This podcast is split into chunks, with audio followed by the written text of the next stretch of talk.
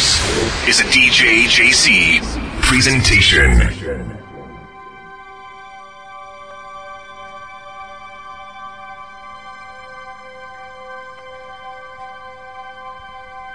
Ok, gente, bienvenidos a The Cave. Junio 29, lunes del 2009. Y no podemos comenzar de otra forma. Michael Jackson, Todo mi amor eres tú. Quizás la única canción que cantó en español. Como la brisa, tu voz me acaricia y pregunto por ti. Cuando amanece, tu amor Y en este The Cave que va a estar lleno de muchas cosas porque cuánto ha pasado en esta semana. Tenemos a no otro que el señor Juan Carlos Charri. ¿Cómo anda usted, señor? Hola José, hola gente de Cave. Bueno, contento de regresar luego de casi dos años de ausencia, ¿no? Eh, bueno, y qué mejor para que regresar con, con esta fecha especial, ¿no? Sé lo importante que era para ti el, el rey del pop. Eh, me atrevo a decir que fuiste la persona que me enseñó a admirarlo. Y bueno, aquí estoy porque porque la, la fecha y la situación lo amerita, ¿no? Ok.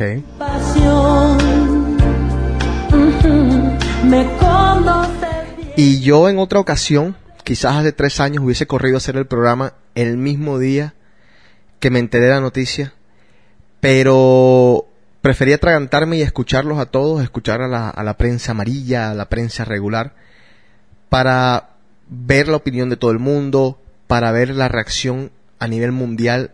Y la verdad, obviamente con ese hilo de tristeza que, que tenemos muchos, porque muchos fueron los fanáticos, pero también con esa satisfacción de saber que este señor era mucho más querido de lo que cualquier persona se hubiese imaginado.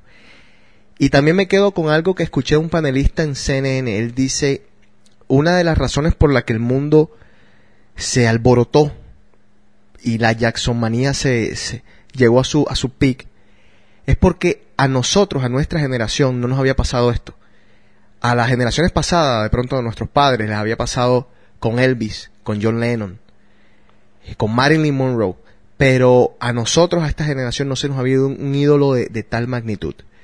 Y obviamente en el programa podemos discutir después de, de las cosas personales de Michael que a mí poco nada me interesan porque yo ciegamente creo en su inocencia. Ya después no sabré si estoy bien o, no. Pero lo que creo que no puede discutir absolutamente nadie es la importancia que él tiene como, como entertainer, que le dicen aquí en los Estados Unidos, como un showman, como cantante, como aquella persona que nos introdujo a los videos, a, los, a, a lo que él llamaba los short clips, que eran los videos musicales hechos casi película, y a, y a toda esa música que no tiene tiempo, ni, que nunca va a morir, porque uno escucha a Billie Jean, la escuchaba en el 84 por allá, y después la escuchaba ahora en el 2009 en cualquier discoteca y suena tan fresca, tan distinta, tan única, que tú dices a veces, bueno, hay otra cosa, un comentario de, de alguien, un experto que dice, Michael Jackson nos deja de, de enseñanza que la música comercial o la música que se puede vender no tiene por qué ser mala. Algo que a los artistas latinos les debe quedar muy, muy, muy en cuenta. No tienen que hacer la basura que están haciendo para simplemente vender. Se puede hacer buena música como la que hizo Michael y vender. Este tipo, cuando se murió, llevaba 750 millones de copias a nivel mundial vendidas de, de todos sus discos.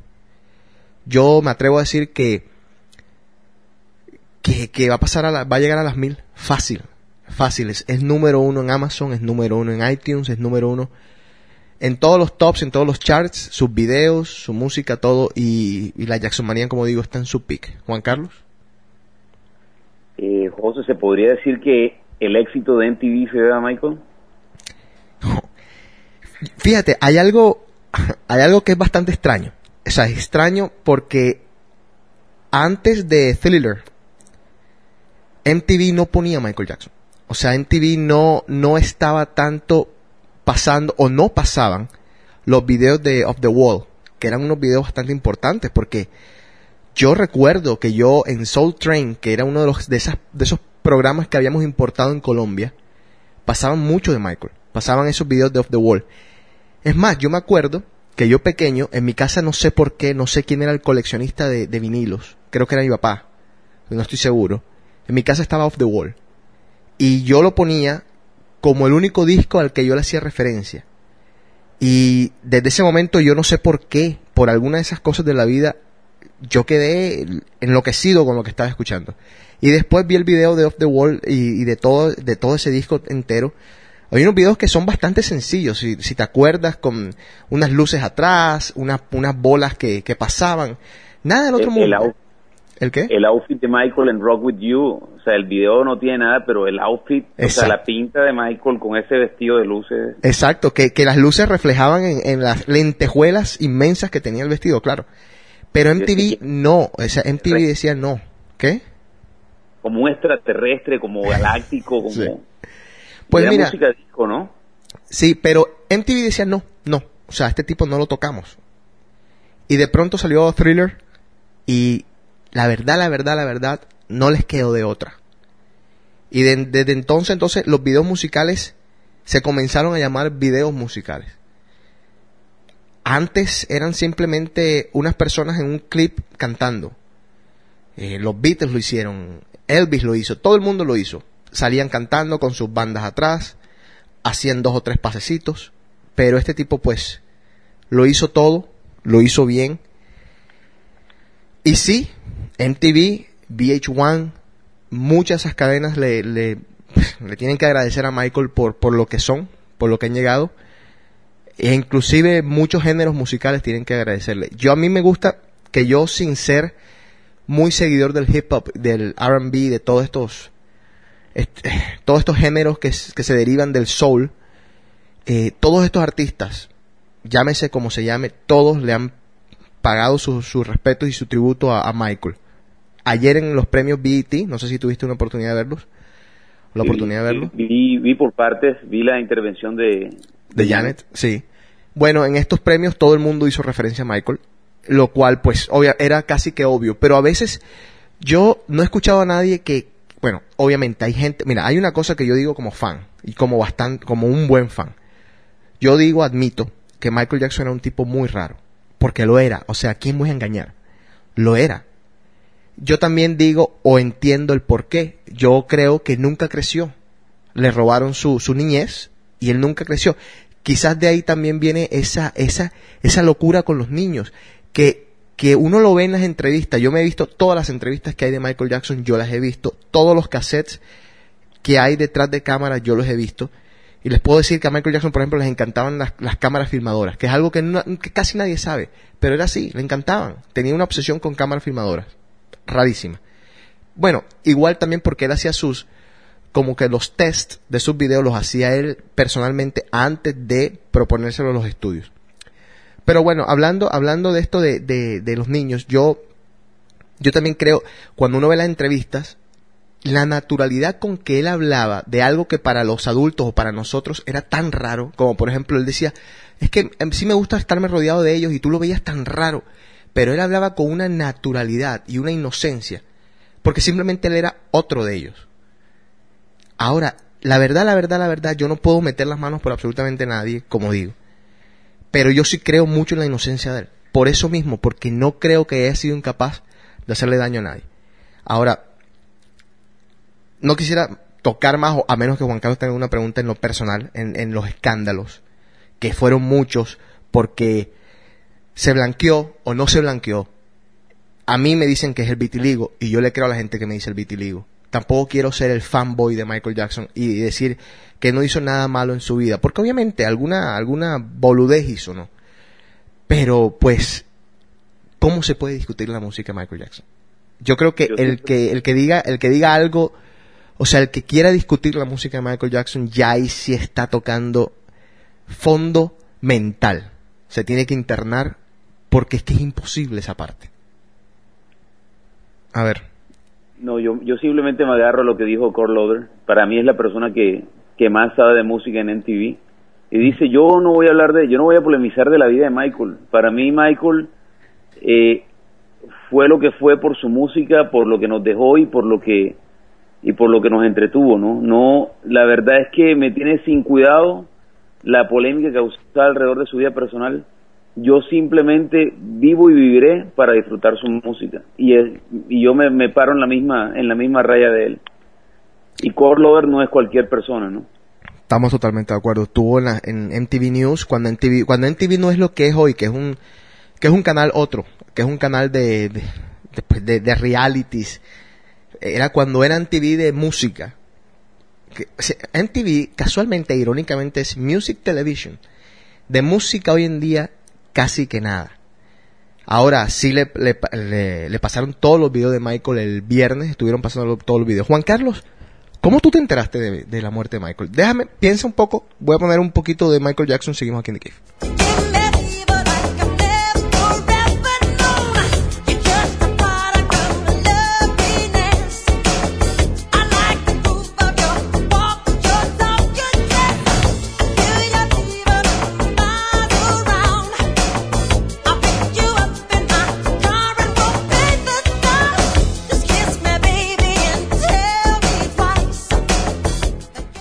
A ver, ¿cómo te enteraste de la muerte de Michael? De pronto me podrán tildar de yo no sé qué con, con lo que te voy a decir, pero me enteré por un Twitter de Ryan Seacrest Ajá. que decía voy corriendo para el estudio a Michael Jackson le acaba de dar un ataque cardíaco. De esa forma me enteré, me metí inmediatamente a CNN.com y ef efectivamente eso era lo que había sucedido. Y después, y la fuente era TMC, me metí a TMC y en TMC estaban diciendo que, Se había muerto. que iba en la ambulancia sin respirar.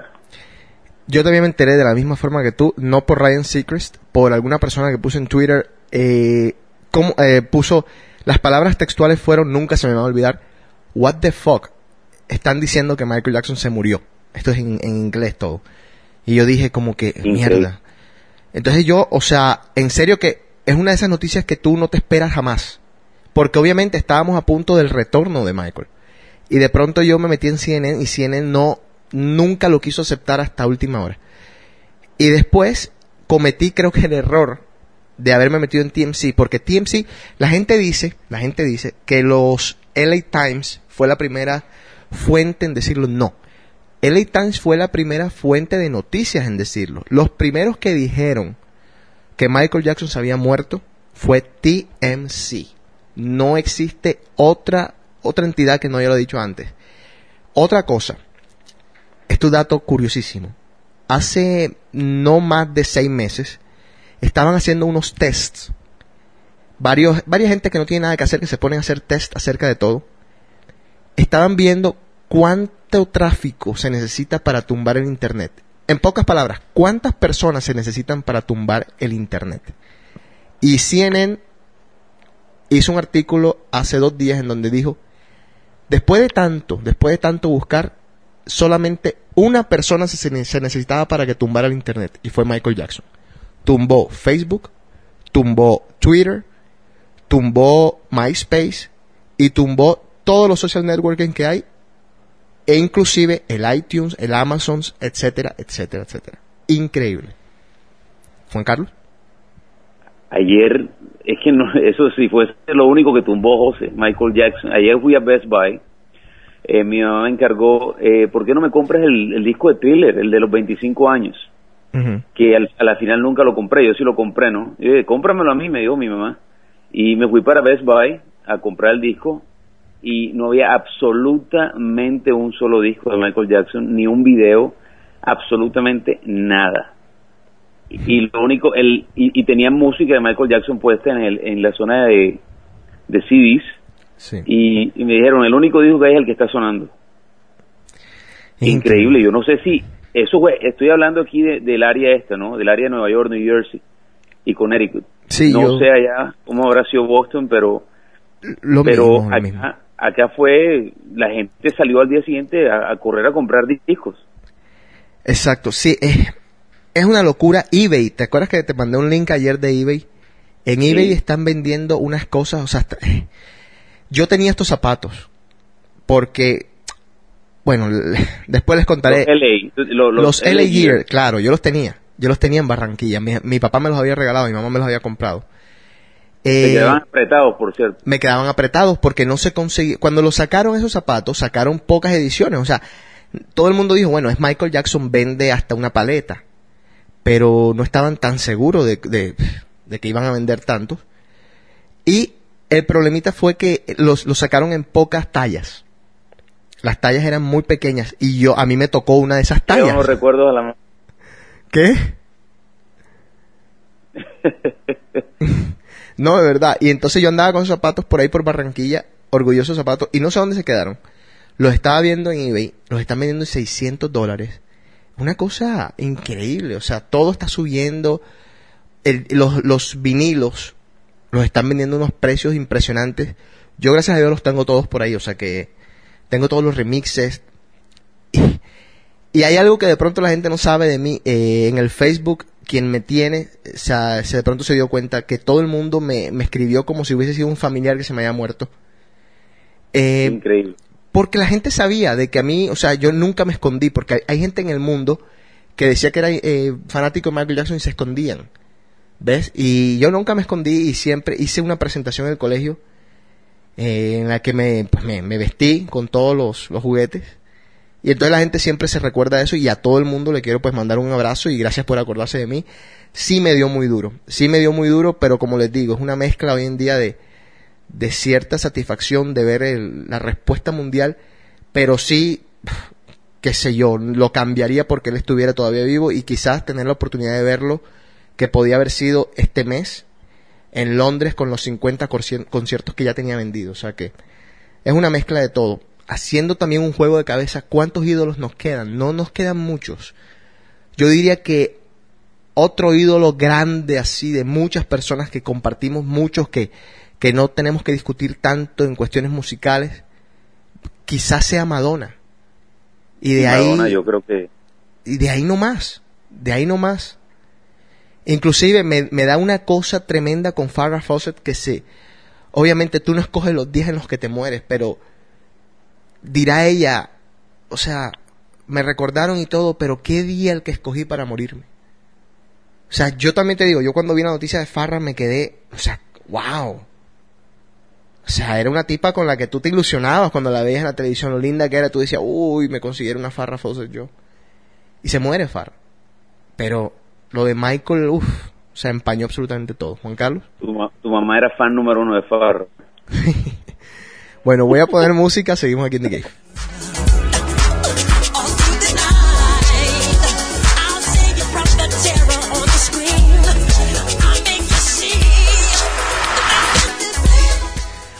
Eh, pregunta aquí para los oyentes de The Cave, pregunta para Juan Carlos. ¿Cuál ha sido tu canción preferida de, de Michael?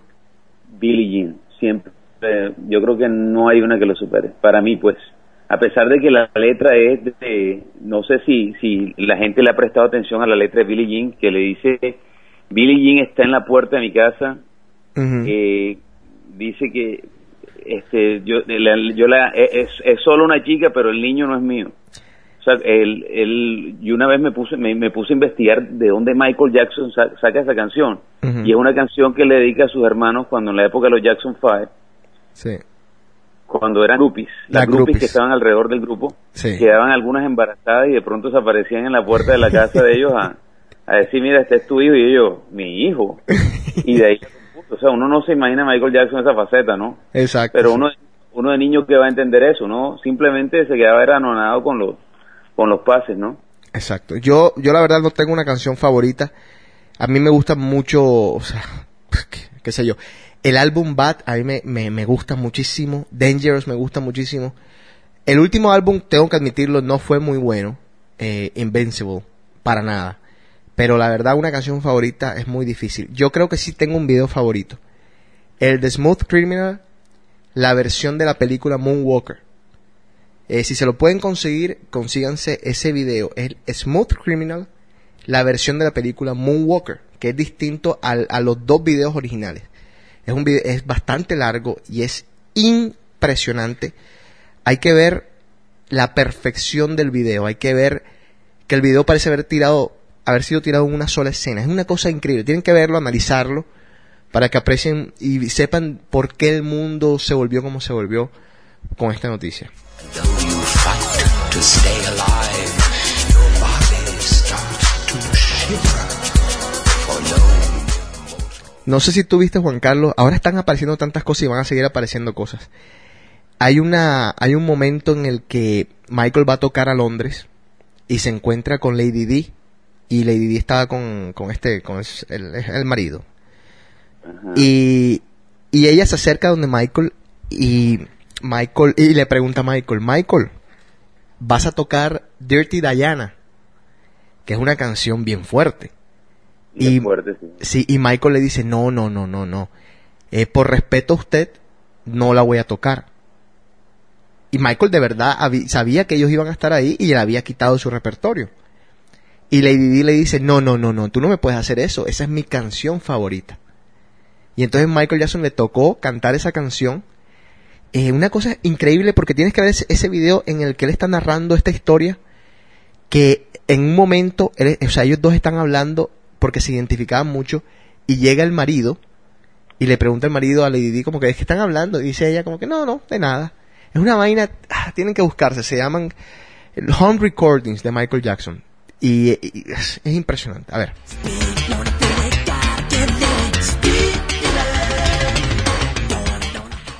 Juan Carlos, eh, tenemos que también hablar de Farrah.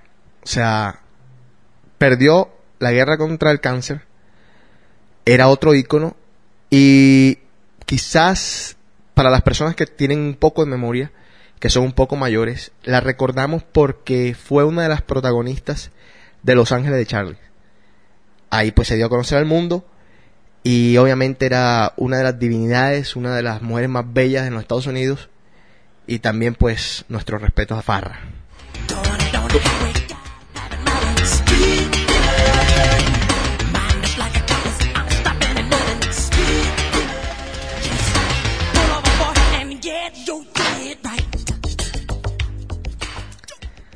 Ok, eh, qué semana te digo. La ¿Qué? semana fue tan pesada, José, Ajá. que por primera vez la revista GQ saca una un desnudo. ¿Y de quién es? Bueno, este, tú, sa- tú sabes que nosotros tenemos amigos que, no sé por qué, por casualidad, tenemos amigos que, siempre hemos tenido amigos que se parecen a celebridades. Sí, Ian claro. se parece a Paul Van Dyke, Ajá. ¿cierto? Sí, claro. Te- teníamos, tenemos a, a este, a, a- este otro, otro amigo de nosotros que se parece a, A Colin Farrell. ¿de acuerdo? a Colin Farrell. Ajá, sí. Y Enrico se parece a Bruno. Y, Bru- y Bruno salió en cuero, no me digas que Bruno salió en cuero. Oye, revista GQ, primer, primer desnudo masculino, Bruno, es la portada. Yo, yo, yo no sé qué tan buena o qué tan mala va a ser la película, pero las entrevistas del tipo son, son increíbles, son espectaculares las entrevistas de Bruno. Eh, la entrevista se la pueden ver online en Hulu, la entrevista con Conan O'Brien. Por favor, véanse esa vaina. Saludos Enrico de, de paso, ¿no?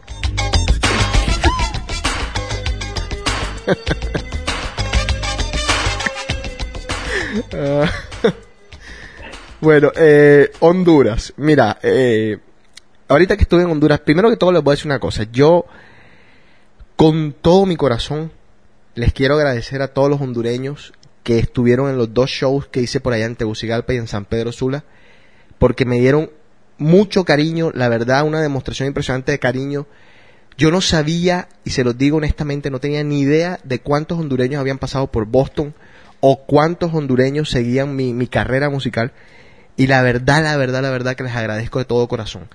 Sé que todos han quedado muy contentos con, con mis presentaciones por allá y de verdad es en parte a ustedes mismos por todo ese apoyo, por toda esa buena vibra.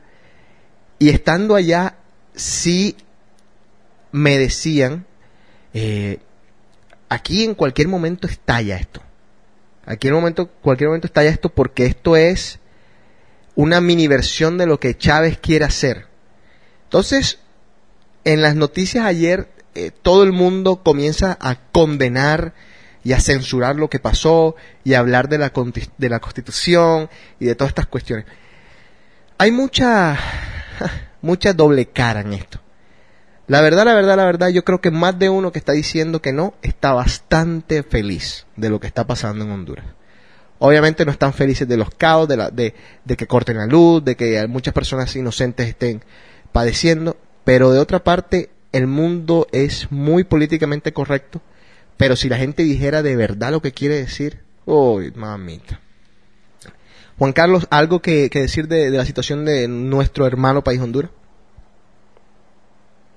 Eh, José, simplemente es la, es la reacción de la gente que ya está aburrido de, de- de que alguien se crea omnipotente, ¿no? Y, y quiera y quiera permanecer por por siempre en el poder, ¿no? Es- eso simplemente es la- el punto de discusión. Este, yo hace poquito vi en CNN que trajeron un panelista y él decía es que un gobierno responsable no por más por por muy bueno que sea no puede permanecer por siempre en el poder, siempre tiene que dar la oportunidad a los demás, ¿no? y eso y eso creo que es, el, es la base de la democracia y estoy de acuerdo con eso no yo no es que esté de acuerdo este programa no es político ni mucho menos Sí, claro. pero pero lo que pasó pasó y para adelante y lo que sí no estoy de acuerdo es que otras personas otros gobernantes de otros países quieran ya después de que pasó una crisis y se posesionó un nuevo presidente quieran seguir creando inestabilidad comentando que Bueno, pero De- Juan Carlos, yo le estaba contando ayer a los muchachos, a Carlos y a, y a Cristian, yo le estaba diciendo, ustedes de verdad creen, y le digo a todos los oyentes de que ustedes de verdad creen que a estas alturas Obama, con tantos problemas que tenemos aquí en este país, ¿tú crees que Obama escucha a un tipo como Chávez, que no lo quieren ni escuchar adentro de Venezuela? ya es un- este tipo ya es un joke, o sea, ya él se pasó, ya debe ser el chiste de todos los, de todas las mañanas en la Casa Blanca. Eh, a ver, pásame a ver qué dijo Chávez este día. Ah, ya, o sea, ya este tipo ya perdió todo lo que tiene. Un loco, un loco, está loco, o sea, no, vamos, voy a ir con mis tropas allá a derrocar al presidente de Honduras, pero se volvió loco, en serio. Bueno, ya. Eh, eh, Chávez, Chávez. Chávez va a seguir siendo Chávez toda la vida.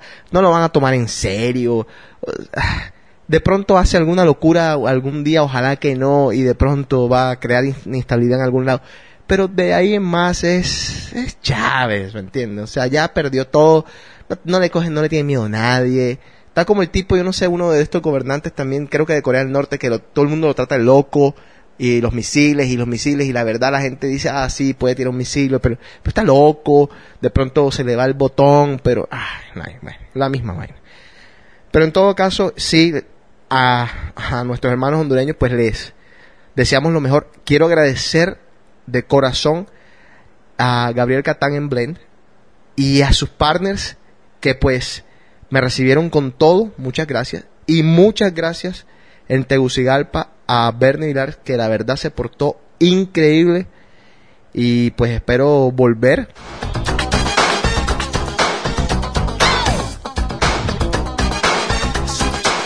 ya que estás hablando de giras eh, y Puerto Rico cómo estuvo Estuvo chévere, estuvo chévere, pero mira, hay una, hay un problema de conceptos en Puerto Rico ahora mismo musical. Yo comencé a tocar en Puerto Rico, el set mío iba a ser de tres horas y comencé a tocar una hora y media mi set. Te estoy diciendo, la gente estaba como loca, como loca. Y al DJ de Puerto Rico, que es muy buen DJ, él dice, eh, hay algunas personas que quieren escuchar reggaetón. Y yo le dije, bueno, listo, no hay problema. Eh, ¿No te molesta? No, yo no, claro que no me molesta. O sea, toca el reggaetón. Y él tocó 15 canciones de reggaetón. Listo, se fue la noche. No se pudo volver más a lo que yo estaba haciendo. Porque acá en Boston, por ejemplo, yo... Hay, hay, hay un problema que tiene cierta gente. Hay gente que va a la discoteca y creen que pueden gobernar lo que nosotros los DJs vamos a tocar. Y no es así.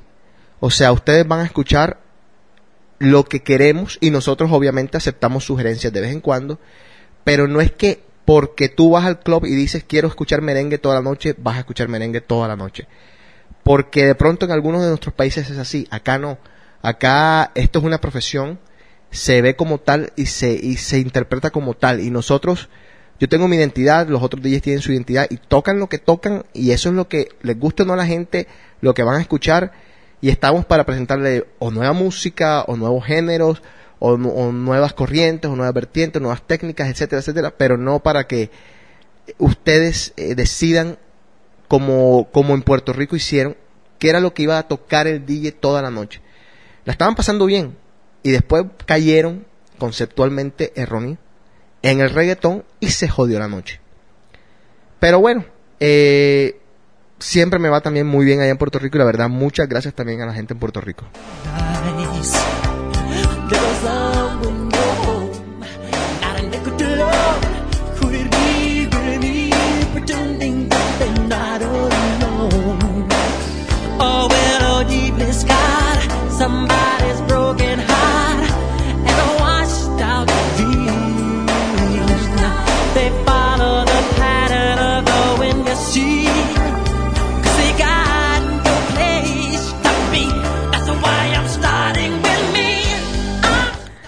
Oscar Mel tiene uno de los podcasts más populares en el iTunes, o el más popular del iTunes, y quizás uno de los más populares en toda América Latina o de los de, de las versiones en español, de los podcasts en español. Nos manda un saludo y hay una pregunta de él que pues me puso a pensar desde que la mandó hace ya bastante tiempo. Nosotros comenzamos a hacer podcast en 1998 y la pregunta básicamente es, por ahí no son el primer podcast en español. Hay un tipo que se denomina el padre de los podcasts en castellano. Mm, Su nombre no me interesa, no lo sé. Em, su primer podcast fue en el 2004. Nosotros comenzamos en el 1998. Lo que pasa es que si en algo hemos pecado aquí en The Cave es en ser modestos. Tampoco nos molesta ser modestos. Pero hay que también buscar cuál fue el primer podcast en inglés. No estoy o no sé si se puede hacer una, qué sé yo, un, un estudio eh, que ratifique de verdad cuál fue el primer podcast y dónde se originó, etcétera, etcétera. No creo que se pueda. Pero lo que sí estoy seguro que el señor que se declara el padre de los podcasts en castellano estaba casi 10 años atrás. Entonces, no, no, no lo es. Y nosotros tampoco nos vamos a declarar porque tampoco estamos seguros de si lo somos o no. Ahora, alguien me preguntó, ¿cómo nace esto de los podcasts?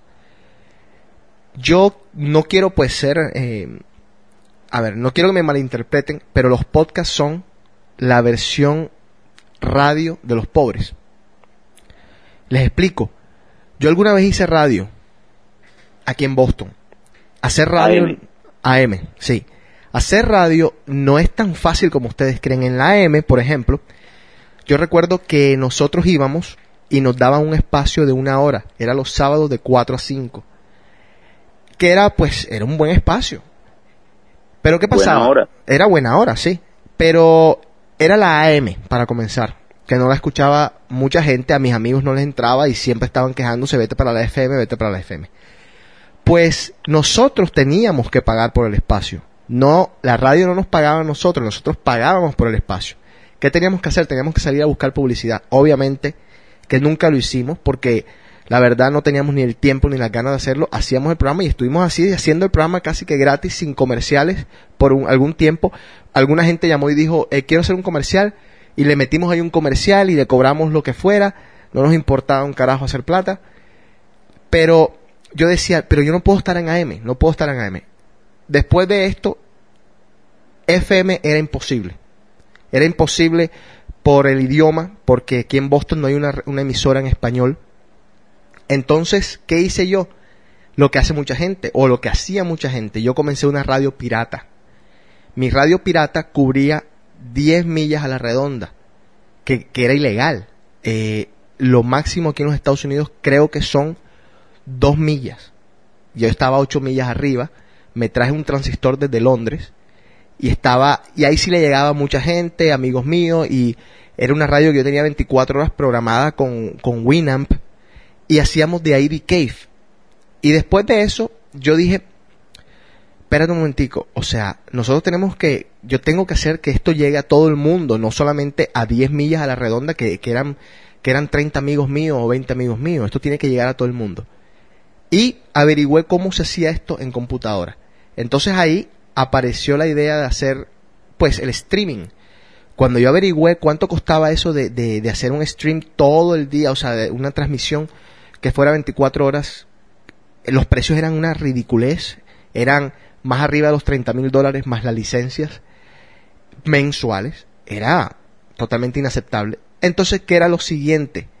Hablé con la compañía Real Audio, que estaban comenzando y me dijeron, mira, lo que puedes hacer es on demand. O sea, on demand significa que cuando las personas lo quieran escuchar, ellos nada más le dan clic al, al link y escuchan el programa. Oh, solución. Y así nació The Cave.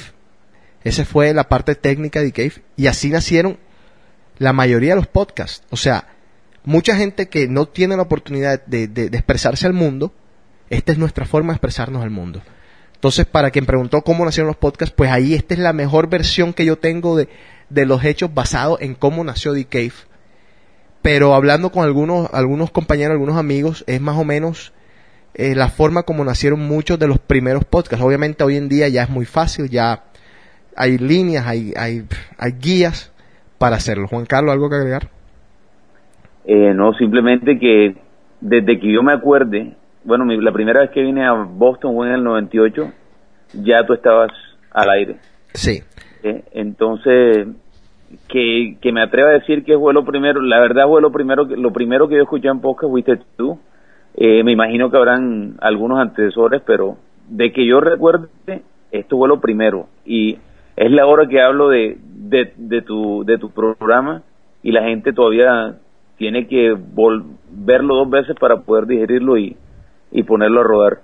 Sí, y, y muchas veces eh, viajo, por ejemplo, a- como ahora en Honduras que estuve, o en Puerto Rico, y la gente me pregunta, oye, ¿todavía haces, eh, haces The Cave? Y yo, claro, uy, me dicen, "Uy, voy a escucharlo porque yo pensé que ya no lo hacías más. O sea, sí, ha tenido ya muchas generaciones de, de fanáticos que han ido cambiando con el tiempo, gente que ya no lo escucha por A, B o C. Eh, igual también porque el, el, el mismo programa como tal ha cambiado, o sea, estoy Hace poniendo... poco celebraste los 10 años, ¿no? Exacto. Y estoy poniendo archivos para que ustedes vean lo, cómo ha cambiado. Y voy a seguir poniendo archivos. Ya, te- ya tengo todo en MP3. Tengo todo en MP3. Es cuestión ya nada más de subirlo, de, de taguearlo, de poner eh, los temas. Pero voy a seguir poniendo todos los archivos para que ustedes vean cómo se va transformando el programa. Eh, De una cosa, que llegamos a un punto en que nada más hablábamos de sexo. Todo el tiempo hablábamos de sexo. Y cuando no hablábamos de sexo, la gente nos mandaba 200 emails diciendo, pero oye, qué programa tan aburrido, no hablaron de, no hablaron de sexo. Y bueno, y siempre les he dicho, no es solamente de sexo, hoy estamos hablando de otras cositas. Seguimos aquí en The Cave.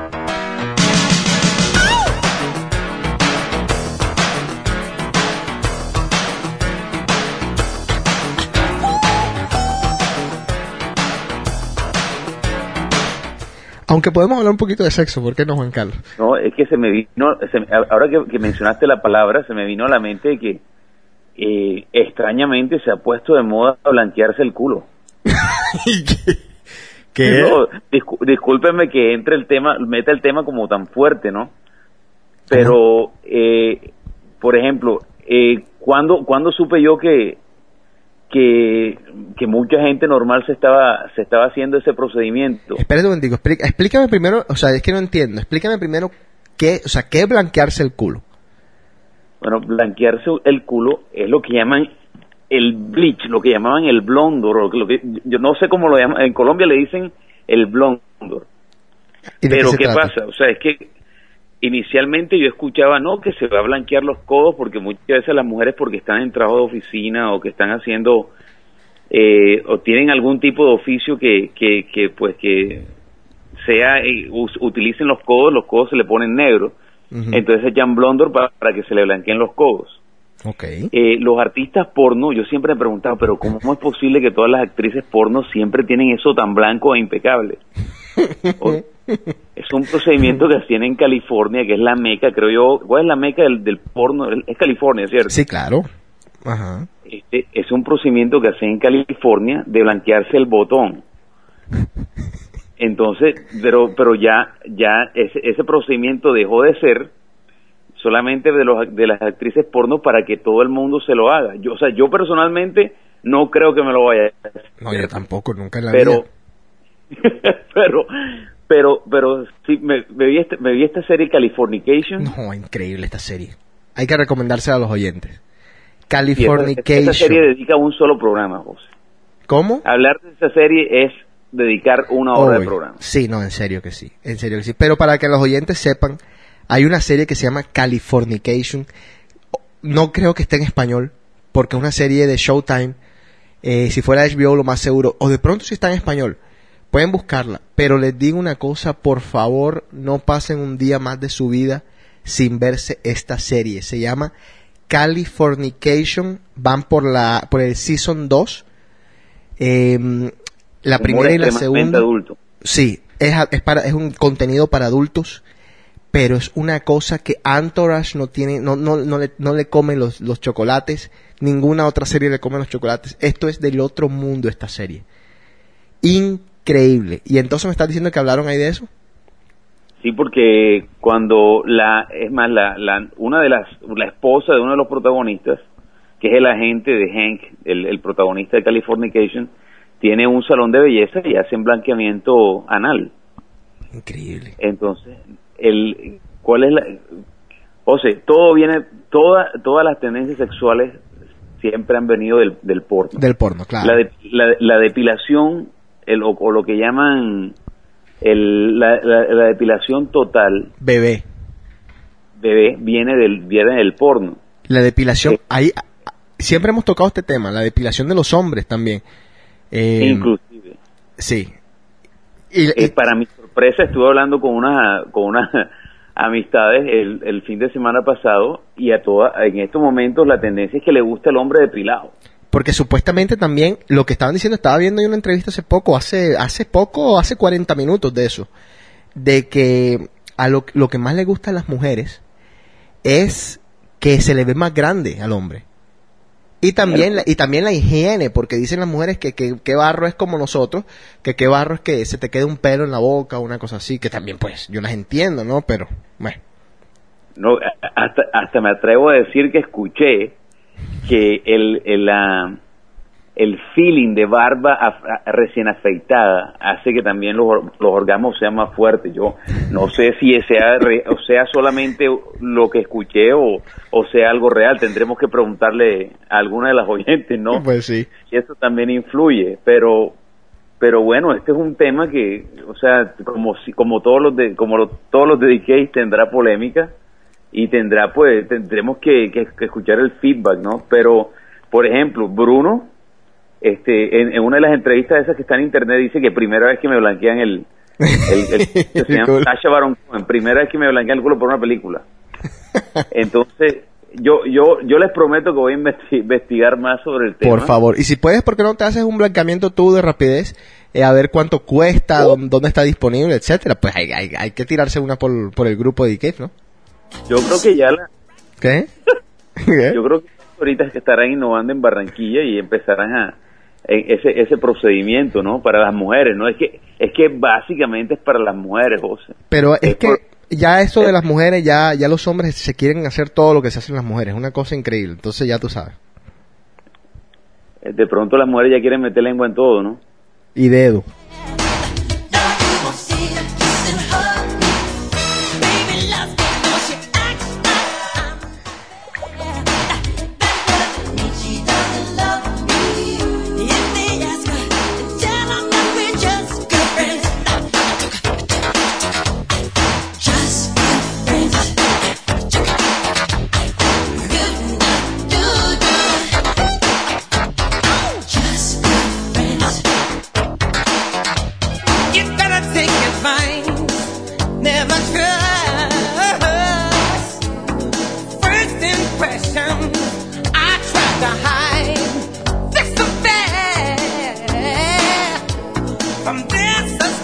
Esta canción es muy buena, se llama Just Good Friends. Es con Stevie Wonder. Las canciones más populares de Michael a veces, obviamente, son las que, las que todo el mundo quiere escuchar, las que todo el mundo disfruta, pero yo les aconsejo que, que se escuchen las otras, las que no son tan populares, pero que son muy buenas para que ustedes vean el legado de este tipo. Y yo le digo tipo con un cariño impresionante. Hay entre, pues, en este mundo tan, tan loco, hay otra persona que de pronto, em, digamos, fue víctima, por decirlo de alguna manera, de la fama y de, y de, todo lo que hizo Michael Jackson y fue Prince. Si Prince hubiese nacido en otra época que no hubiese concordado con Michael Jackson, creo que Prince estuviera a la misma altura o, o por ahí, rozando. Otro gran artista, Juan Carlos. No, eh, definitivamente eso, eso, eso es como tú lo acabas de decir. O sea, Prince fue completamente opacado por el éxito de Michael Jackson. Eh, Prince, a diferencia de Michael, eh, es más músico, o sea, no es tan entertainer como, como lo es Michael.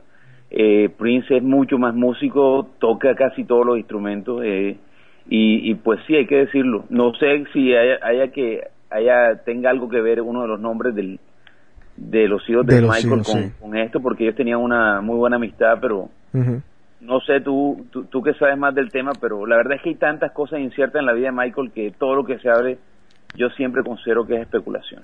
La verdad que sí, sí, sí, exacto. Yo la verdad nunca, nunca supe o él nunca explicó por qué, por qué los nombró como los nombró Prince Paris. De pronto París se puede decir que porque le gustaba la, la ciudad, qué sé yo. Pero la verdad ya son, ya, es- ya exacto, es especular.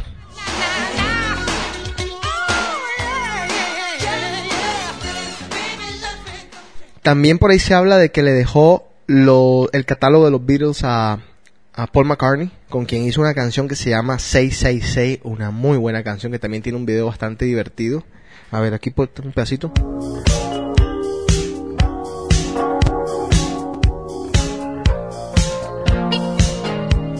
Salen payaseando los dos en este video, pero súper bacano. Y ellos hicieron dos canciones. eh, también después hicieron.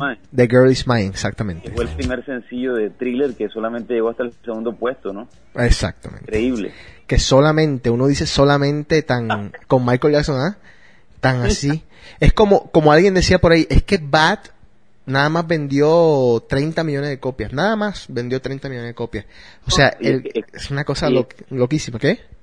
Y es que el video de Bad lo, lo dirigió una, bo- la bobadita de Martín Scorsese. Imagínate. Sí. El short film, porque, porque es una película, Bad es una película que dura como unos 15 minutos, yo la tengo por ahí. Go, go.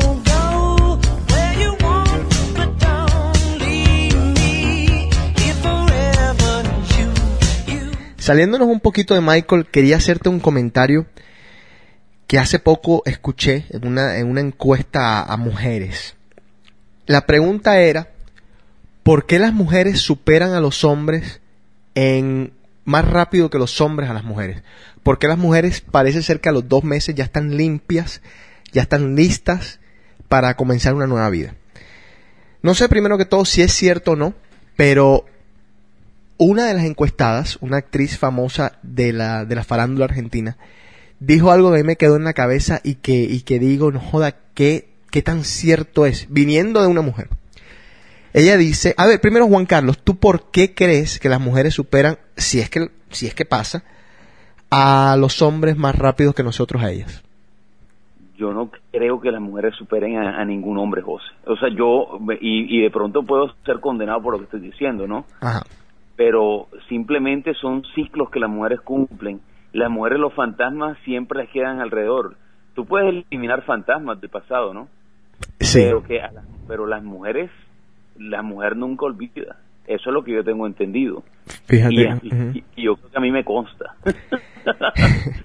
Fíjate que yo, yo podría, no, yo no, yo no, no estoy totalmente de acuerdo porque a mí me ha pasado que alguna persona con la que de pronto compartí mucho me, me ha visto eh, y de pronto me ha visto y le paso por el lado como si nunca hubiese existido. No sé si por dentro la profesión sea distinta, pero sí me ha pasado. Pero te voy a decir lo que dijo esta, esta, esta actriz argentina.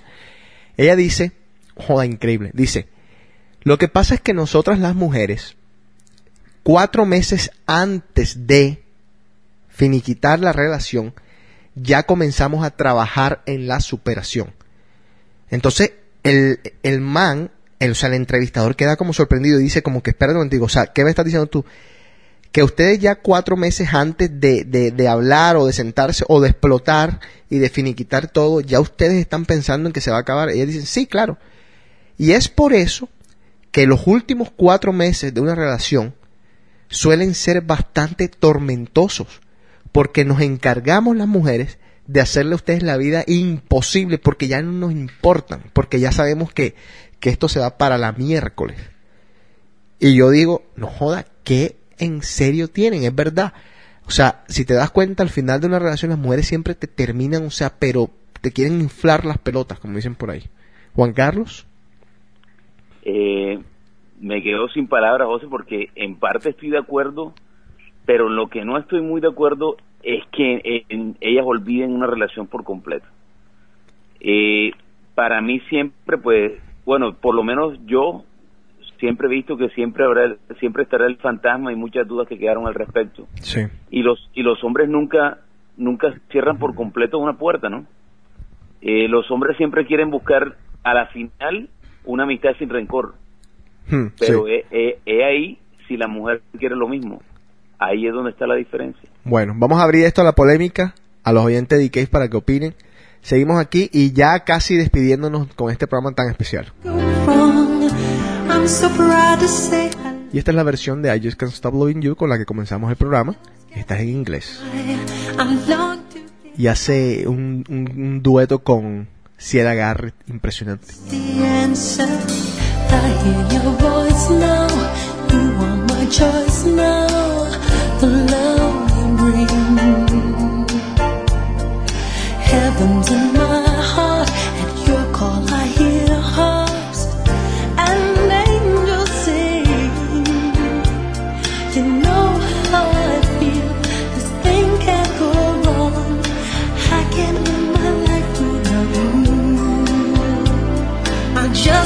Algo que sí va a pasar, que estoy casi seguro que va a pasar, es que ahora van a comenzar a salir las canciones inéditas. El, imagínate, Selena todavía está sacando canciones, no la dejan por, por descansar en paz. Michael Jackson, es verdad, es verdad, todos los días veo algo de Selena nuevo, que sacó un disco, que tal cosa, imagínate, Selena.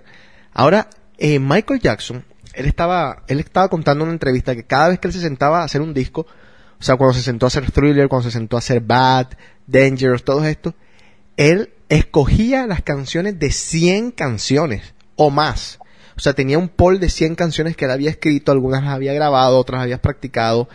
Estaba contando esto porque dijo que una de las canciones que se estaba quedando por fuera era Smooth Criminal. Entonces, si Smooth Criminal se estaba quedando por fuera de uno de esos discos, yo quisiera ver qué es todo lo que Michael Jackson tiene escondido, que obviamente nos van a presentar en el futuro, en uno, dos años, tres años, diez años, veinte años, qué sé yo cuándo, pero vamos a estar escuchando muchas cosas inéditas de este señor, lo cual a mí me llena de mucha alegría, porque entre más Michael mejor. Pero bueno, ahí veremos qué pasa. También me imagino que la disputa ahora por los hijos, la disputa por, por la plata que, que de pronto estaba en la, en la bancarrota, pero con estas ventas de ahora vuelve a, a generar cash como nunca. Esto va a ser eh, Michael Manía o Michael Locura por algún tiempo. Y quienes no lo entiendan van a tener que comenzar a escuchar los discos para que lo entiendan y para que se den cuenta del por qué. Juan Carlos. Este es el año de Michael Jackson otra vez, José. Michael Jackson, lo que lo que fue Michael Jackson en el 84 lo va a volver a hacer en el 2009. Por ventas, por polémica, por noticia, por mercadeo, por publicidad, por todo. Correcto. Insisto, a pesar de todo lo quisiera tener de vuelta.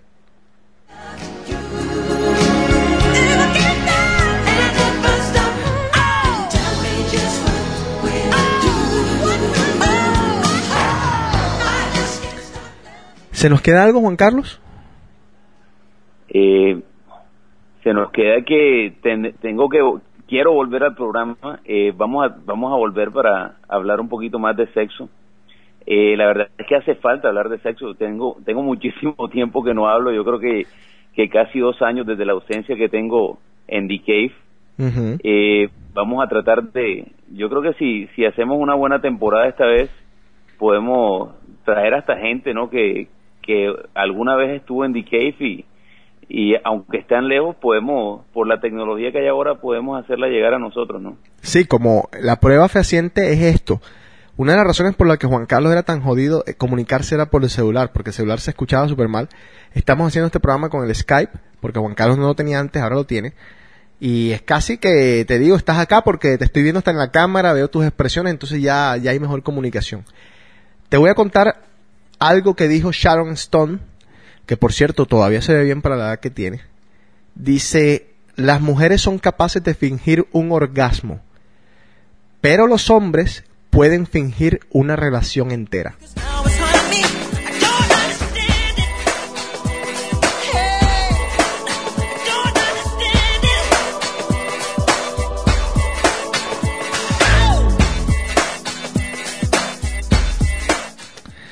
¿Se nos queda? ¿Nada? ¿Todo? ¿Chévere?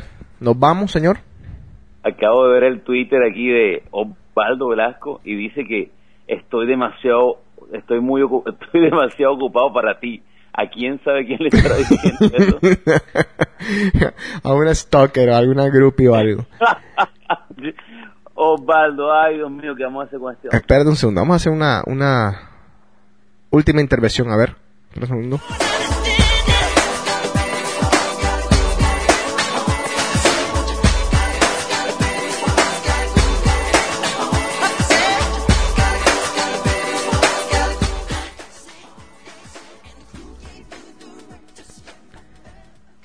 Camilo dice que, que va a ser, va a dese- va- quiere hablar de sexo. Aló. ¿Estás ahí? Sí. Bueno, eh, estamos, vamos a planear un decave para la semana que viene, Juan Carlos, ¿sí o no? Ahí, ahí estoy, apúntame. Ok. Camilo, eh, tu misión es que nos traigas temas de sexo, pero temas bacanos de sexo. Ya te los doy de una vez. Aquí los tengo en lista. Opa, a ver, Deja ahí conecto. Hombre, ¿qué te vas, a- qué vas a conectar? Espérate, deja ahí conecto el, el, el hard drive, que lo tengo en el hard drive. Ahí mismo está. Camilo, una, una, una preguntita, ¿ya tú te hiciste el, el blancamiento anal? No. Oye, lo malo es que Camilo tiene una, una mala conexión de internet estos días, entonces por eso se escucha medio cortado. Pero a ver, vamos, voy a poner un poquito de música y nos, nos dices cuáles van a ser los temas. Espérate un segundo.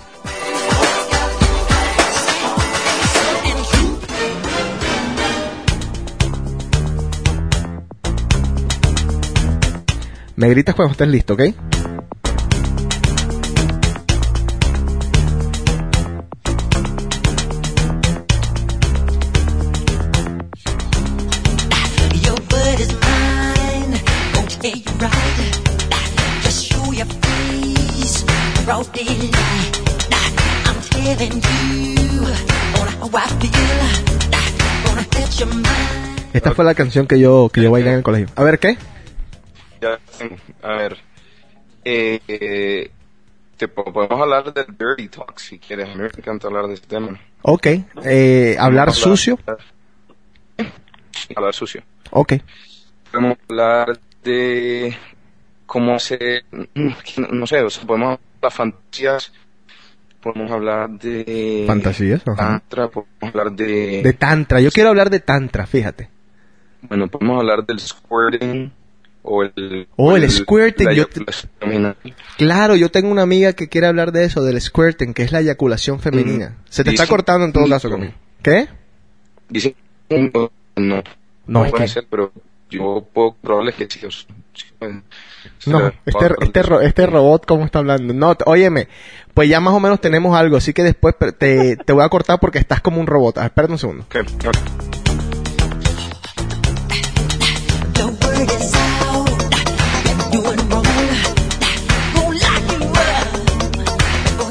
Juan Carlos. Eh, hablando de sexo, eh, HBO estrenó una nueva serie que se llama Hunk. Oh. Es de un prostituto. Qué palabra tan, tan divina. Prostituto. Ajá. Sí, porque la, la verdad es que eso es lo que es un prostituto que tiene una, una pimp femenina no, ¿qué programa es esto? No, qué grosero. y el hombre y el hombre está dotado con, con unas buenas pulgadas de, de satisfacción Bueno. para las mujeres insatisfechas, ¿no? Por eso se llama el programa, eh, Hunger. Hung significa que, que la tienes grande, ¿no? Exactamente. Eh, me vi el piloto ayer, el pilot que llaman acá, y, y promete, ¿no? Este, quieren, yo diría que es una combinación entre entre Californication y Weeds y todos esos programas que tiene Showtime, pero yo no creo que vaya a superar de todas maneras a Californication. Californication yo yo creo que ese humor salvaje, negro, sexual, adulto, no creo que, que lo esté superando alguna serie en estos momentos. Correcto. Bueno, señor, pues despídase y será hasta la próxima. A ver, despídase. José, gracias por traerme de vuelta. Eh, Michael, que Dios te tenga en el paraíso y, y bueno, que entretengas un poquito a los que están allá. Correcto. Y bueno, eh, no puedo agregar absolutamente nada. Para mí ha sido el más grande. No, no puedo ni siquiera dudarlo. Siempre tuve ídolos controversiales en sus vidas personales. eh, pero los cuales yo creo que no puedo discutir en su vida profesional. Y Michael Jackson es uno de estos. Un genio. Y no genio como se está usando la palabra últimamente. Bastante light. Que se la echan a cualquiera pero un genio en serio, un tipo que revolucionó absolutamente todo en una época en donde pues revolucionar era era hasta más difícil porque no existían tantos tantos medios como el internet. Michael Jackson en los 80 cuando los teléfonos todavía eran dials de esos de, bolita que uno tenía que, que, que llevar el número, esperar a que te diera tono, era conocido en todos los puntos del universo, del globo, y teníamos casi todos una copia de ese gran disco que se llama Thriller. Y ¿qué más puedo decir aparte de eso? El más grande de todos los tiempos, que en paz descanse y que iba el rey. Chao.